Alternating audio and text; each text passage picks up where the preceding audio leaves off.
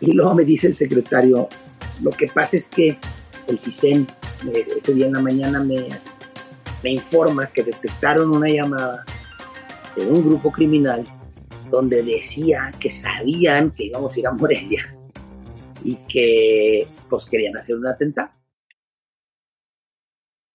Tengo el, gusto de platicar con el licenciado Homero Niño Rivera, que fue diputado federal por el PAN Nuevo León, coordinador ejecutivo y enlace legislativo en Pemex, director general de comunicación social en la CEGOV, fue director de planeación estratégica en las oficinas de la Presidencia de la República, apoyó a Fox en su campaña. Pues Homero, muchísimas gracias por estar aquí con nosotros.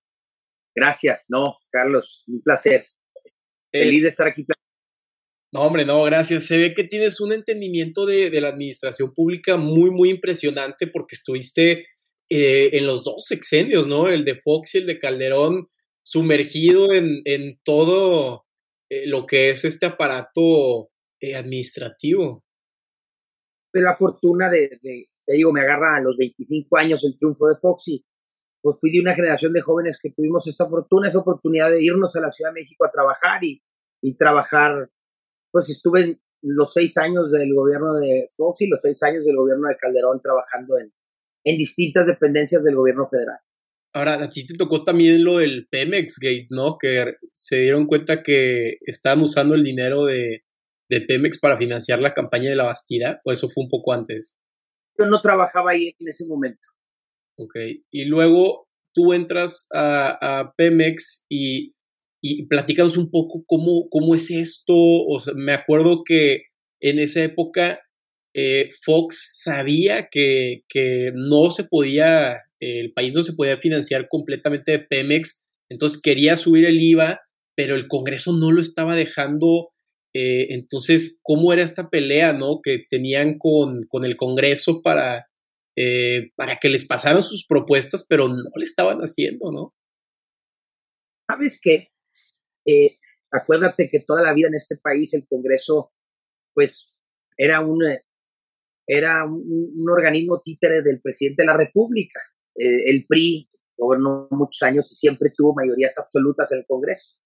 No pasaba nada todo lo que decidía el presidente pues se aprobaba sin mayor discusión en el Congreso y eso cambió en el 97, en 1997 por primera vez en la historia este, la historia moderna de México, el Congreso, no, el presidente no tuvo mayoría de su partido en, el Congreso. En el 97 cambió todo, a la mitad del sexenio de Cedillo. Luego llega Fox y efectivamente, eh, este, el, PAN gobernaba, pero no tenía. ¿Y qué, qué sucedía? Pues lo que sucede en las democracias, Carlos, tenía el gobierno federal tenía que hacer política, tenía que construir acuerdos parlamentarios, tenía que negociar, tenía que hablar con la oposición. Y así fue. Algunas cosas, eh, cuando sucede eso, pues algunas cosas pasan y otras no. Pero hay, hay que recordar que el, Congreso pues funciona haciendo precisamente eso, equilibrando el poder. Para eso, para eso está dividido el país, el, el gobierno y el poder así, ¿no? Entonces, eh, no es mala idea que haya un Congreso que, equilibre el poder y que le ponga altos al, al, gobierno. Claro, ahora, pero sentiste que fue muy, eh, muy rudo el Congreso con, con Fox, con un nuevo partido entrando al poder, o, o sí veías que había un, un balance, ¿no? Yo creo que era, era la realidad que tocaba en una democracia y nada que reclamar ni que asustarse. La circunstancia en ese momento es que gobernaba el PAN a nivel federal, pero el PRI prácticamente era, gobernaba en todos los estados, en, muchos estados, o sea, tenían la mayoría de los gobernadores. Entonces, el PRI apretaba mucho, la negociación del Congreso pasaba, ¿por qué tanto dinero el gobierno federal les daba a los gobernadores PRI? Claro. De ahí, de ahí nace la CONAGO, que es esta confederación de gobernadores, y nace precisamente porque los gobernadores priistas pues, hicieron un frente contra el gobierno del federal del PAN. Pero otra vez, yo creo que eso es la normalidad democrática. Eso es, eso es a lo que nos debemos acostumbrar. En, los, en todos los países democráticos es así. Contrario a lo que quiere nuestro presidente actual, esas cosas, esa normalidad democrática a López Obrador no le gusta, le incomoda. porque él viene de este viejo PRI del que hablábamos ahorita, o sea, él es quien él se formó, es un, digamos, yo diría, es un buen priista en, ese sentido, formado en el prismo de todo el poder, en el prismo de la presidencia imperial setentera. Entonces, eh, él, él, cree y tiene esa convicción, de él cree que el poder es para usarse de esa manera, no le gustan los controles, no le gustan los equilibrios y por eso nos va como nos va y por eso tiene estos rasgos autoritarios este, que, que lo hacen pues, parecer dictador suelo o intento de dictador este, latinoamericano como muchos que hemos tenido. Él cree en eso, pero nosotros, yo en lo personal, creo en, creo en esa democracia de la que te hablabas, que con normalidad se discute, se debate y el presidente logra algunas cosas y otras no, y no importa. Aquí pareciera que el presidente no le gusta que alguien le lleve la contraria y aquel que osa llevarle la contraria son muy rudos en su propio partido y es un presidente que si no estás de acuerdo con él y lo manifiestas libremente, pues hasta te persigue y te trata de meter a la cárcel. Es una locura. Eso, Carlos, no lo debemos dejar de denunciar ni de normalizarlo porque no puede ser así una democracia.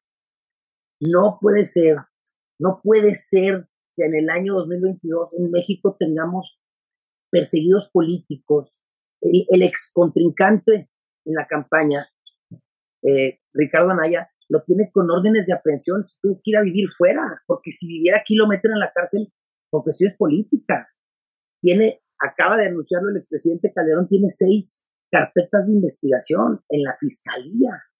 No sé ni por qué, pues son puras cosas que le han ido armando, porque López Obrador y su, y su gabinete y su gente persiguen políticamente a sus opositores.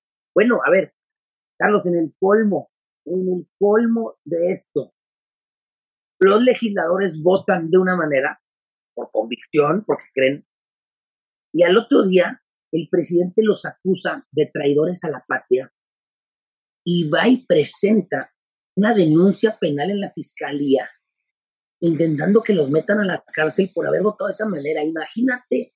Bueno, esto es, es, el, el Venezuela de Chávez. O sea, estamos muy acostumbrados a este tipo de locuras y tenemos que denunciarlas permanentemente porque no puede ser.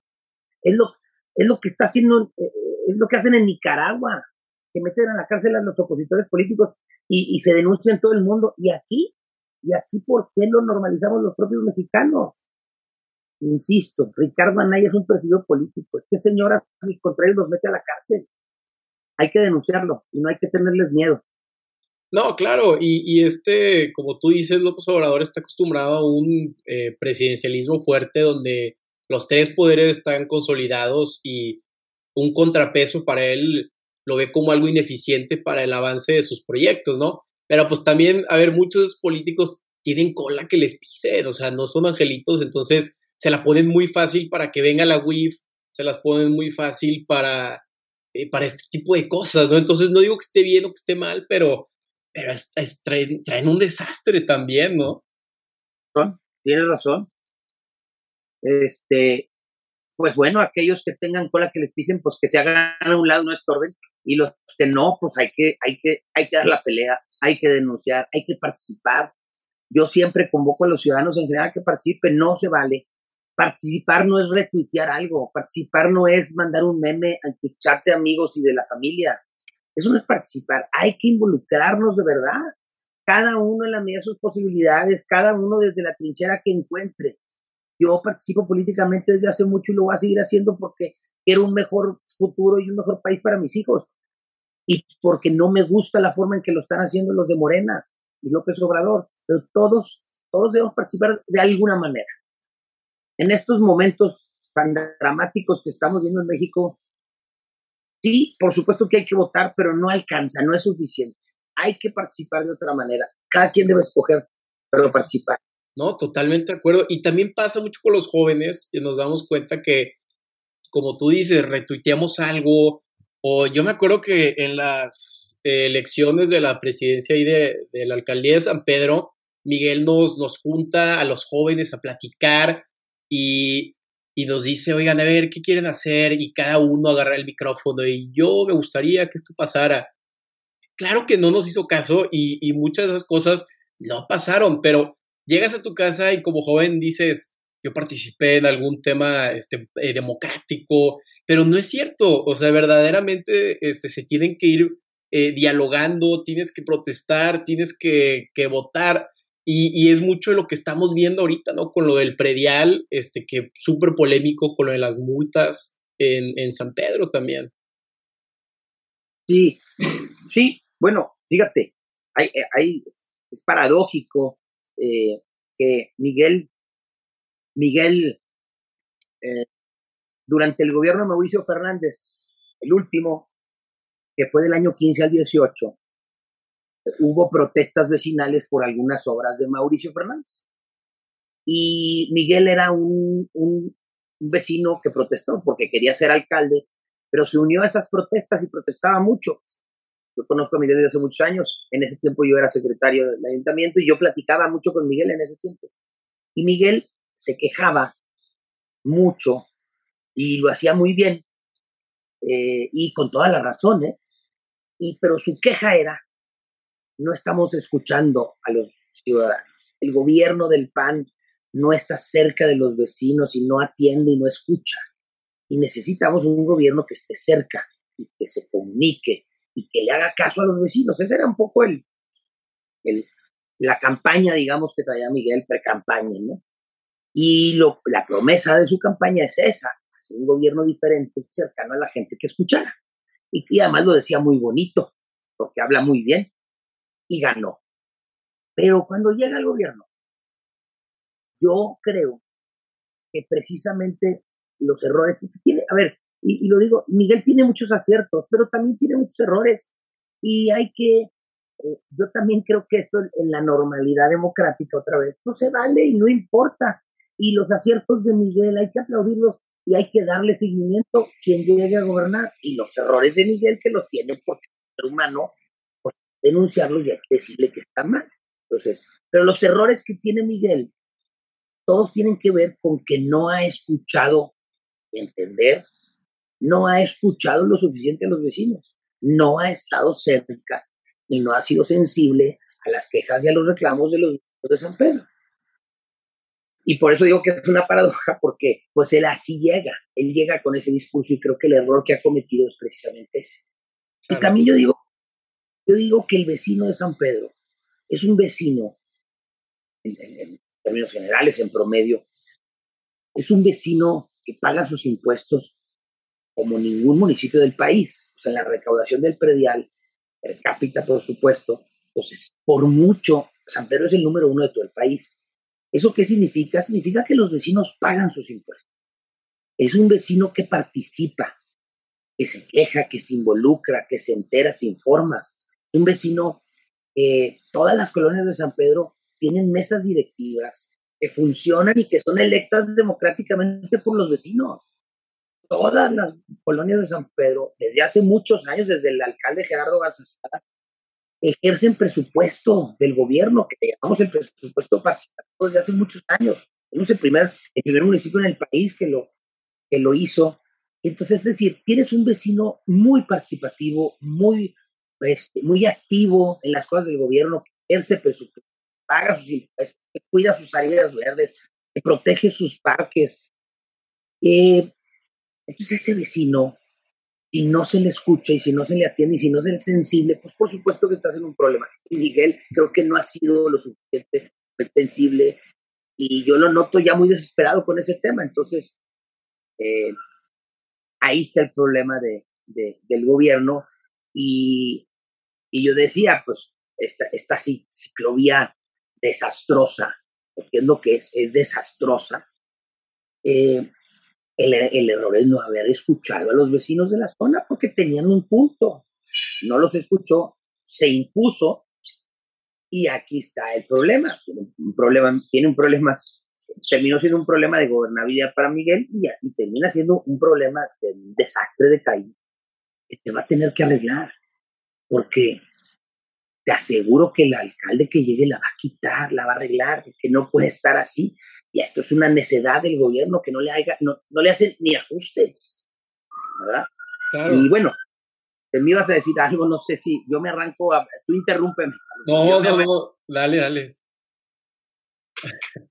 No, dale, dale, hombre, tú eres el invitado. Solamente, y, y este, claro que obviamente Miguel ha tenido sus aciertos, los parques, el capitán, muy bonito, este, eh, está embelleciendo a San Pedro, nos da plusvalía a nosotros viviendo aquí, pero como tú, o sea, pero también tenemos que decir las cosas que no nos gusta. Eh, me gusta que Miguel invite mucha gente joven a, trabajar este, a, su, a su equipo, ¿no? Porque son oportunidades que chance otras empresas no le están dando, pero es súper importante los temas, este, primero que nada, lo del predial, que subo un 38% en dos años, saliendo, ahorita que la inflación está como 8.7, está terrible, y luego aparte viniendo de pandemia que a todos fue mal, este, y un gobierno federal que no está metiendo lana en el norte, o sea, Pemex que no está pagando, o sea, nos, estamos, estamos fregados, y, y luego llega este aumento del predial, dos años consecutivos que dices no se trata de eso. Este, lo que tú mencionas de las ciclovías, las multas en Alfonso Reyes, el no querer avanzar el proyecto Milarca porque tiene banderita del PAN. tú metes un, un, este, un museo de esa calidad en, en, San Pedro y a todos va bien, o sea, es el efecto Guggenheim. Entonces sí son cosas de los que debemos de, ir platicando, ¿no? Porque no nos podemos quedar callados y como le aplaudimos cosas a Miguel, pues también tenemos que, que hablarlo, ¿no? Sin duda, sin duda. Este, lo, lo que dices del predial, yo, yo creo que también aquí hay insensibilidad y hay lejanía de, con los ciudadanos. Fueron 25 y ahora 13, por eso, por eso tú dices de hecho, pero acuérdate que esos son promedios. Hay muchos vecinos que los incrementos son de hasta el 50% en, en, en, en, esto que está tratando de aprobar Miguel. Okay. Un promedio. Muchos vecinos que no hay aumento y hay vecinos que tienen aumentos del 50, del 40, del 30. El promedio es 13 o 15 o 17, no sé cuánto, pero, pero sí, una cosa rarísima, pero hay un dato adicional. O sea, es una cosa rarísima que nadie entiende, que digas, vengo de pandemia, el año histórico de inflación, este, crisis económica, eh, me subes 25% y al otro año tratas de darme otro aumento. Está muy raro, increíble, pero hay un dato adicional. Eh, Miguel subejerce gran parte de su presupuesto cada año. Es decir, no ha logrado en cuatro años ser lo suficientemente eficiente para gastar lo que tiene. Todos los años, ojo, todos los años tiene su ejercicio. Y eso es muy grave en un gobierno, porque hay que distinguirlo. No es una empresa, en la empresa les puedes llamar ahorros. Aquí no se llaman ahorros, aquí se llaman subejercicios. Es decir, el, el, dinero que tú recaudaste ya lo tenías y no eso no puede ser. no, es, es malo en un gobierno no ejercer lo que tienes. Incluso si aquí como es presupuesto propio, porque pagamos los impuestos los vecinos, pues lo guarda y lo usa el otro año. Pero si fuera presupuesto federal, al otro año no se lo dan, le quitan ese dinero. Es decir, si no te lo gastas, se lo quitan. Entonces, eh, Miguel tiene, tiene, sí lo puede guardar y, lo puede guardar y ejercer el otro año, pero al otro año vuelve a subejercer y al otro año vuelve a subejercer. Eh, trae miles de millones de subejercicio. Entonces la pregunta que yo hacía es, si tú no has tenido la capacidad de gastarte lo que tienes, ¿por qué me pides más?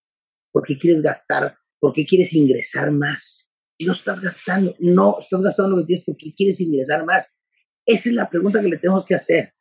Miguel, explícanos por qué quieres ingresar más si no estás gastando lo que tienes. Es bien sencillo, muy fácil de entenderlo, entiende un niño si le explicas, oye, pues es que sí, ¿por qué me pides más dinero si todavía tienes el que te di, no? Claro, claro. Ahora, este, también, ¿qué, ¿y sabes qué está pasando con el tema de, del secretario? ¿Por qué han cambiado tantos secretarios de obra pública? No sé, yo, yo lo que digo es, seguramente este es subejercicio, pero es muy grave, hay que, hay que señalarlo, es muy grave. Te aseguro que ningún municipio de Nuevo León y yo creo que puede ser que no haya en el país de casos así. Nadie, nadie, sub, nadie subejerce. Todo el mundo se gasta el dinero. Entonces, eh, y a nivel estatal también, ¿eh? Entonces, eh, Eh, perdón, ya me perdí con la pregunta. Sí, el tema del, del, eh, del predial, del subejercicio, y, y mi duda era, ¿habrá alguna correlación esto con el tema de que creo que lleva como cuatro o cinco secretarios de obras públicas? La mayoría de este subejercicio es porque no pudiste hacer la suficiente obra. Y tú tienes, o sea, sí para gastarte el dinero tienes que ser eficiente y tienes que entenderle muy bien a la administración pública para poderlo gastar. Y no lo están haciendo. Y creo que la explicación es que llevan cinco secretarios de obras públicas en, cuatro años. Pero sí hay un problema ahí que no se pudo resolver. Porque pues sí te dice algo que haya tantos cambios. No dura ni un año los secretarios de obras públicas en el municipio de San Pedro. Eso, eso te habla de que algo está pasando en esa área y es un área que obviamente pues llega uno nuevo y por eso no han podido ejercer el dinero que tienen. Porque te dices, oye, es que han hecho mucha obra, han hecho muchos parques. Bueno, pues pudieron haber hecho más. ¿Qué crees? En el 20 pudieron haber hecho el doble de lo que hicieron. Ya les habíamos dado los vecinos ese dinero al gobierno. Y en el 21 pudieron haber hecho mucho más de lo que hicieron. Y no lo están haciendo. Hay una incapacidad ahí que hay que resolver. Ay, es que les quedó muy bien calzada, les quedó padrísima, pero pudieron haber sido el doble. De, lo hicieron. Oye, está padrísimo ese parque. Bueno, ¿qué crees? Pudieron haber hecho otros tres. Tenían el dinero y no lo hicieron. Hay que preguntarnos por qué. Claro, y, y cómo, eh, cómo, cómo quejas, este, eh, los diputados meten citaciones para hablar con, con Miguel. ¿Cuál es el proceso administrativo que se debe seguir para preguntarle qué se está haciendo con, con este dinero o por qué no está efectivamente gastando este recurso. Este, sin duda, los, los regidores del PAN están haciendo un esfuerzo. Lo que pasa es que eh, por la, por la, porque la ley así está, acuérdate que si tú como alcalde ganas en automático traes, te acompaña un cabildo con mayoría. Este, el alcalde que gana tiene mayoría en el cabildo siempre. Entonces, bueno, pues tiene un cabildo que lo acompaña y que no lo cuestiona. Y los regidores de oposición son pocos. Eh, y, y bueno, pues sin duda puede haber un llamamiento del gobierno, del gobierno, del, perdón, del Congreso del Estado. Ojo, eh, yo creo que va a terminar pasando que los diputados no le van a aprobar a Miguel el presupuesto, perdón, el aumento del predial. Y así es sencillo. Ahí se va a acabar la, la historia y no se lo pueden aprobar los diputados precisamente por lo que estoy diciendo. Oye, Miguel, no me vengas a pedir más dinero si tú tienes ahí, ¿te sobró? Puede. Esa tiene que ser la respuesta de los diputados. El señor alcalde de San Pedro vino a pedir más dinero y le contestamos que no porque le está sobrando. Cuando te lo acabes, luego platicamos de, más dinero o no. Ahorita no es necesario porque te sobra cada. Claro. Y también este, el tema de multas, este, impresionante. Digo, tú, tú eres profesor de la UDEM, el otro día un amigo me está diciendo que iba bajando por Alfonso Reyes, ahí al lado de Plaza Nativa, y hay un tránsito este, en plena bajada, y aparte deja tú que va, este, disminuyeron la velocidad en calles que están hechas para ir mucho más rápido, porque Monterrey es muy, muy grande, entonces tienes que ir un poco más rápido, ¿no? Entonces, en esta misma bajada, este, mi amigo, claro que la agarran con, con el velocímetro y, y, es un rollo y te da un poco de coraje porque son alumnos que, que quieren estudiar, o sea, dijeras tú, eh, o sea, son, formas de recaudación de dinero que a mí se me hacen un poco crueles y luego aparte en junio estuvo un aumento, creo que recaudaron como 12 millones de, de pesos en multas, que es, eh, si tú ves la gráfica, este, ese mes de junio, o sea, creo que promedian como 2, 3, 2, 3, 12 y luego es un aumento rarísimo del que nadie, no se está hablando.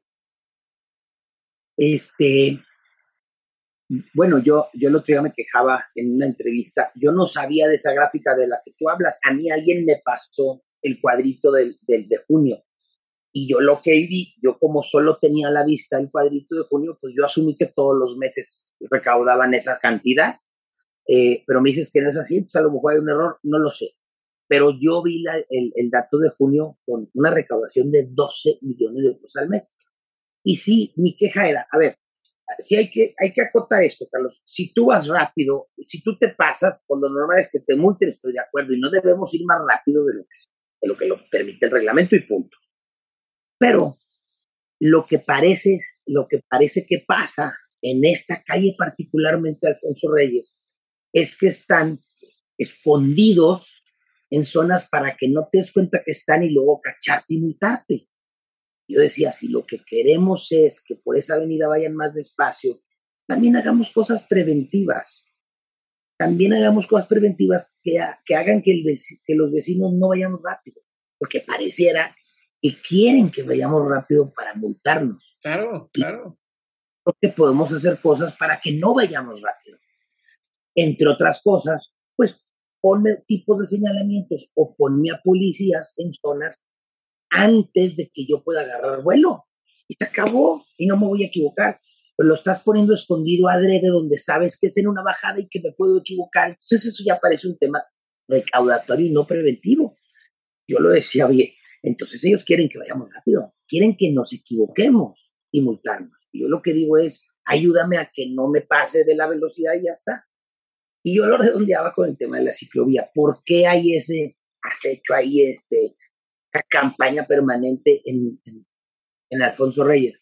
Pues, pues, precisamente por la ciclovía. Porque les preocupa y qué bueno este, que pues, hay algún accidente. Pero el problema es ese, entonces eh, no, no era un lugar para hacer una ciclovía porque no cabía, porque no estaban las condiciones de esa avenida, porque no te lleva a ninguna parte, Carlos. Esta, es una ciclovía, yo no sé si sea la única en el mundo, porque nadie se cuestiona esto. No va a ningún lado, termina de repente. O sea, el espacio. ¿Sabes a dónde llega? De repente ya se acabó y aquí cae. No, nada. Ahí acabó. Ahí acabó el municipio las ciclovías te llevan a algún lado, o es una ruta para recreativa, o es un tema de movilidad que te lleva a algún lado, te lleva a ninguna parte, acaba, concluye, ya. Aquí acaba, acaba la ciclovía, o sea, eh, no, no, no está pensada por un tema de movilidad y se puso en un lugar donde no te lleva a ningún lado. Y como entonces ya vieron que era un desastre y que no cabía, y, también yo decía esto, ¿por qué no cabe? porque aquí, desde hace años, este, en San Pedro, hemos consultado, los que nos gusta el tema municipal, pues hemos consultado, hemos leído, incluso hay muchos, hay desarrolladores que se han traído consultores y planeadores urbanos europeos. Yo he tenido reuniones y pláticas con planeadores urbanos europeos aquí en San Pedro. Y desde hace años, mi queja con ellos era, todo lo que tú me estás diciendo no no se olviden de tropicalizarlo a la realidad nuestra. Que me acuerdo muy bien, hace cuando estábamos con el desarrollo de Distrito Valle del Campestre, todo lo que es alrededor de Arboleda, había un, consultor muy bueno y muy famoso italiano.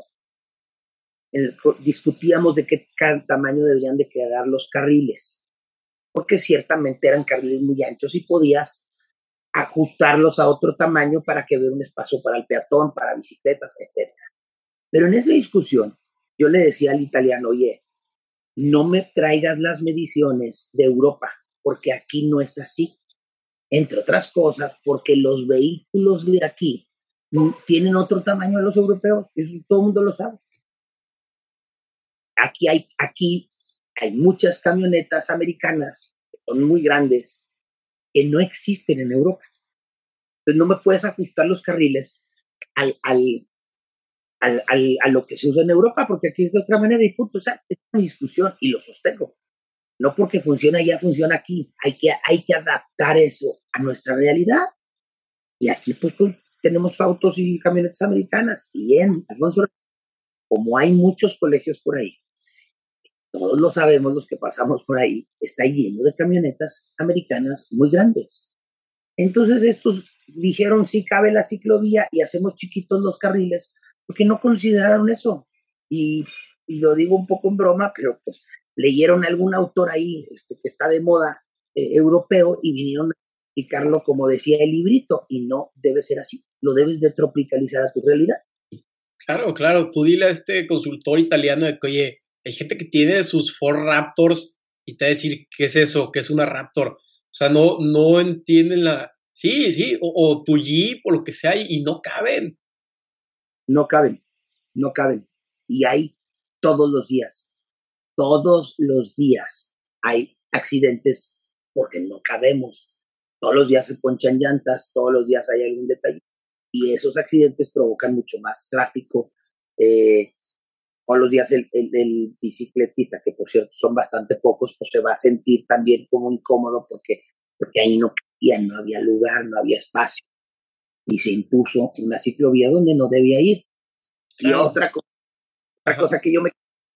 Además es cierto, y así, y, y, esto, esto, sí lo digo con el dato, eh, me consta pues, antes de hacer la ciclovía, pues en los estudios que estaban haciendo, pues hicieron un estudio de aforo vehicular para saber cuántos vehículos pasan, pero pues lo hicieron en la pandemia, Carlos, imagínate porque la construyeron durante la pandemia. Entonces, pues el, el, el aforo y la medición de la cantidad de vehículos que pasaban, que pasan, pues eran unos números que no eran reales.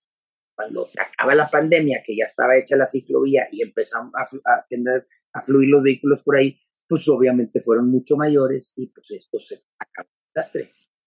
No consideraron que no había en aquel momento vehículos y que y que pues no podían ser esas mediciones las que, las que usaran para construir la ciclovía. Por eso, por eso te digo, esa ciclovía o la arreglan o el que llegue la va a quitar. Claro, no. Sí, 100%, pero no, se dieron cuenta de que en pandemia mucha gente compró carro porque no gastaron, entonces pues metieron el enganche. En la UDEM no habían clases eh, en persona, el TEC era muy, muy poca la gente. Yo que soy foráneo, creo que el 10, 15% de mis amigos este, estaban en, en Monterrey. Entonces, es, son ese tipo de cosas. Yo lo que creo, y es una teoría, es que Miguel vio que había mucha gente en bici en pandemia porque pues, a todos nos estaba tronando nuestra casa y dijo, eh, con, mal asesoramiento, dijo, hazme una ciclovía ya porque prefiero que esté mal hecha a que me den un periodicazo de mueren dos sanpetrinos este, en bicicleta por, por choques, ¿no? Pero pues yo creo que ya es hora de, ir ajustando y tropicalizando las cosas o enmendando los, este, los errores que se han hecho. De acuerdísimo, de acuerdo. Y también este, con, con lo de las multas, es que, este, Homero, me, me, da mucho coraje. O sea, a mi amigo que te digo que lo pararon, el, el tránsito mismo le dijo, por exceso de velocidad nos vamos a llevar tu coche. Y claro que no se puede hacer eso. O sea, es el mismo 140 de la ley, este, el reglamento de movilidad no te permite llevarte tu carro por, por temas de, este, de exceso de velocidad, pero se aprovechan de que casi todos los que pasan son jóvenes, alumnos, que no saben tanto, o sea, que están jóvenes, o paran a la chava que va en camino, y, un tránsito intimida. Entonces, son políticas que desde lejos se pueden ver extraccionarias, ¿no? En vez de decir, ¿Qué le puedo apoyar al, municipio? ¿Cómo les puedo sacar más dinero? ¿Cómo puedo sacar más recaudación? Sí, este sí, eh, hay que, hay que, yo he escuchado por ahí que, eso que hacen en Alfonso Reyes lo quieren hacer en avenidas, no sé, no sé si es cierto. Eh, yo ya, ya son muchos meses de que lo tienen ese operativo permanente en Alfonso Reyes, pero sí insisto, eh, parecía tema recaudatorio más que preventivo. Y debe ser preventivo. Eh, acuérdate todas estas campañas muy buenas que te ponen, te ponen algunos como anuncios, este, te ponen como una familia que va a cruzar o te ponen un policía de cartón y, esas son, son campañas muy eficientes preventivas en zonas donde podemos agarrar mucho vuelo, mucha velocidad sin darnos cuenta. Entonces una campaña de esas hace que te lo recuerdes y te frenes y no alcanzas a tomar más velocidad de la que se debe y punto. ¿Por qué no hacer eso? O sea, si están viendo que hay muchos accidentes o por algo los están haciendo esto, pues, puede haber campañas preventivas, eh, pero no solo campaña para sancionar y, dar dinero, ¿no? No, no, totalmente. Este, ahora, pero ya cambiando de tema, este, para finalizar, te digo, también me encantaría platicar sobre tu, eh, tus experiencias en, la administración pública, yo creo que, es una súper oportunidad. Entonces, eh, dinos, ¿no? ¿Qué, ¿Qué, fue lo que más te gustó? Este, ¿Cuál fue tú e, el área donde dijiste, qué padre, qué padre trabajar ahí? ¿Fue en presidencia? ¿Fue en la Secretaría de Gobernación? Sí, bueno, mira, te platico rápido. Te, decía, yo empecé a participar en el PAN en el 1996. Tenía yo 21 años. Y, y luego, pues, me tocó participar en la Canales de 1997, ganó el Pura, trabajé un tiempo en el gobierno de Fernando Canales y y luego, pues en el 2000 te decía, me, fui a vivir a la Ciudad de México.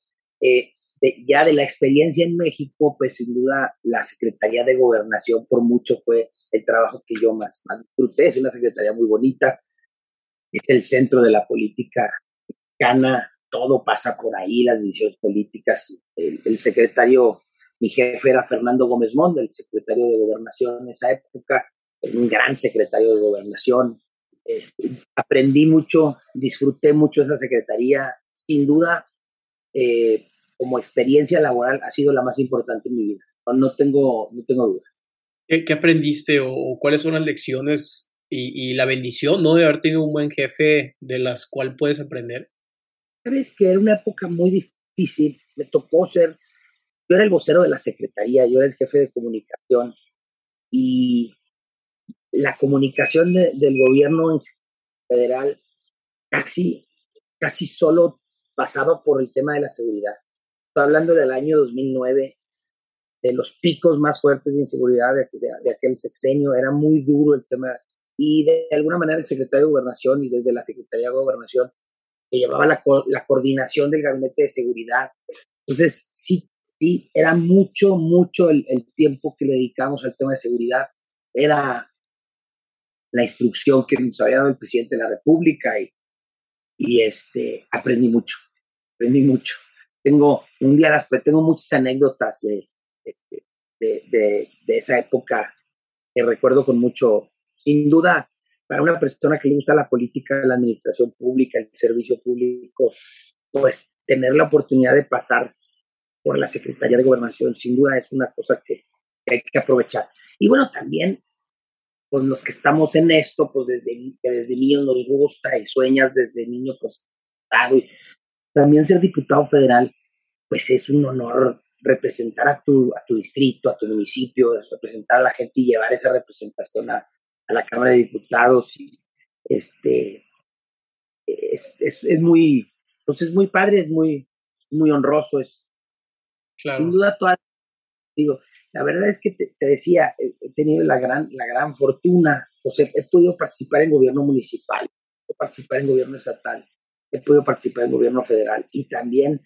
en, en el Congreso. Entonces creo que he tenido la gran fortuna en veintitantos años de, de, de, carrera, pues de, de, estar en, en, muchas partes que me ha, me ha, me ha permitido muchas experiencias muy padres. Luego, un día podemos sentarnos a platicar de, de algunas experiencias que he tenido, algunas incluso de temas de seguridad en la Secretaría de Gobernación muy, muy padres. No, hombre, no, yo encantado. Tú me puedes hablar de política todo el día y, y este como, como la cobra que le está tocando la flauta, que está ahí nada más fluyendo y, escuchando. ¿Tendrás alguna anécdota buena ahí en la Segov o con Fox o algo que, que te acuerdes muy bien ahí para los que nos escuchan? Sí, sí, sí me acuerdo muy bien de una, eh, que estábamos, íbamos, se conoce este día como el Michoacanazo. Aquella vez cuando debió haber sido 2009, quizás 2010, donde un día de sorpresa el gobierno federal entra, interviene prácticamente en materia de seguridad de Michoacán y toma control de algunas alcaldías y de algunas secretarías del gobierno del estado para, porque había ya un problema de, de que el crimen organizado estaba, estaba, había tomado incluso instituciones de gobierno municipales, etc. Y se conoció como el Michoacanazo. Y bueno, pues fue una cosa que se operó desde la Secretaría de Gobernación, este, eh, fue muy escandaloso. Tal, un día después del Michoacanazo, pues nos toca ir a, de visita a, a Michoacán, a tener reuniones ahí, en Morelia. y a calmar las cosas y explicar lo que había hecho el gobierno federal, porque pues, fue un desastre. El, propio gobierno del Estado no sabía lo que iba a pasar. Y, estábamos, estaba yo en un desayuno de trabajo y nos íbamos a Michoacán, no recuerdo si. Y me habla el secretario del secretario de gobernación y me dice, yo, yo, yo acompañaba al secretario a todas las iras y me dice, oye, Homero, me está diciendo el secretario que no vamos a ir, ni tú ni yo, a la gira de Michoacán. Y, me llamó la atención, te digo que íbamos a todas y yo ya estaba preparado para ir.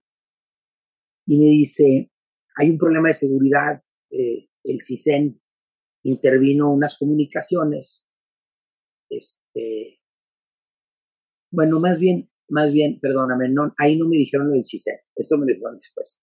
Dice, hay un problema de seguridad está muy fuerte en Michoacán. Y el, presidente, el, secretario no quiere que lo acompañemos nadie que tengamos hijos. Entonces está viendo quién de los colaboradores que no tengan hijos no. Este, y bueno, pues termino mi desayuno, me voy a la secretaria y voy a hablar con, con mi jefe, con el secretario de Gobernación, y digo, oye, este, le digo, Fernando, me acaban de informar esto y, y cómo está la onda de que el que no tenga hijos y que hay problemas de seguridad, pues ya sí que hay problemas de seguridad en todo el, país. Y me dijo, le digo, además, este, tú también tienes hijos y vas a ir. Y me dice, sí, pero pues es mi responsabilidad. Yo, yo, tengo que ir, pero es mi responsabilidad. Y le dije, no, pues también la mía. Este, y ahí me dices que hay problemas y, y nos, este, nos enteramos y puede ser peligroso puede ser que, nos quieran hacer algo. Y me lo planteé un poco así, le dije, oye, Fernando, pues yo, yo, yo también, yo no, no me quedaría tranquilo quedándome y te, te voy a, y te quiero acompañar.